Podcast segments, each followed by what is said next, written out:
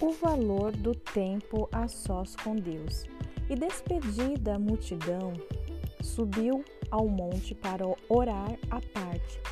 E chegada já a tarde, estava ali só. Isso está em Mateus 14, 23. Solitude, tempo a sós, possui significados diferentes para pessoas diferentes. Algumas têm muito pouco tempo a sós e valorizam os períodos de silêncio, sem ninguém à sua volta. Outras que vivem sozinhas podem sentir que a solidão é excessiva.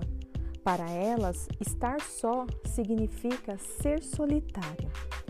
Há exemplos em todo o Evangelho do valor que Jesus dava à solitude. Ele ficava o dia todo cercado pelos discípulos a quem ensinava e treinava, e também pelas multidões de pessoas famintas do seu toque. Embora fosse plenamente Deus, Jesus era também plenamente humano.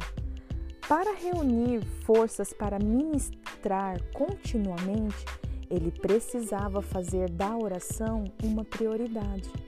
Para lidar com situações dolorosas, Jesus passava tempo a sós com o Pai. E Jesus, ouvindo isso, retirou-se dali, num barco, para um lugar deserto, apartado, separado. Isso está em Mateus 14, 13.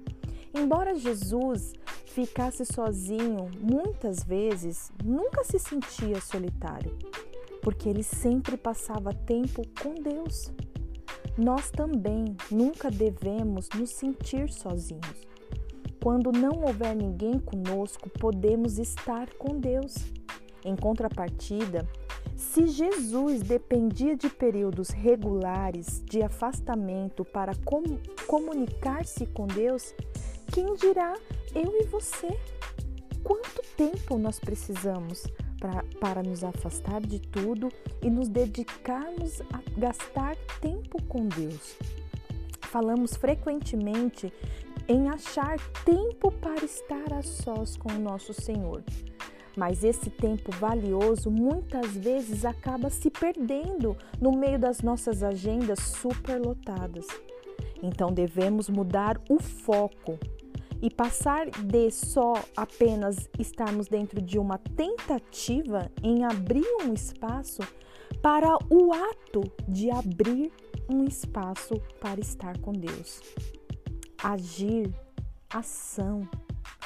Ouvir falar sobre uma mãe que todos os dias fazia uma pausa e colocava o seu avental em sua cabeça. Logo, quando os filhos haviam Assim, eles já sabiam, esse é o tempo da mamãe a sós com Deus. Mas não importa como fazemos, o que realmente importa é que façamos, que estejamos na presença de Deus. Se você acha difícil abrir espaço para a solitude, lembre-se de que seu Pai Celestial deseja e espera passar tempo com você. O Senhor teu Deus está no meio de ti, poderoso para salvar. Ele se deleitará em ti com alegria, calar-se-á por seu amor, regozijar-se-á em ti com júbilo. Isso está em Sanfonias 3,17. Deus abençoe.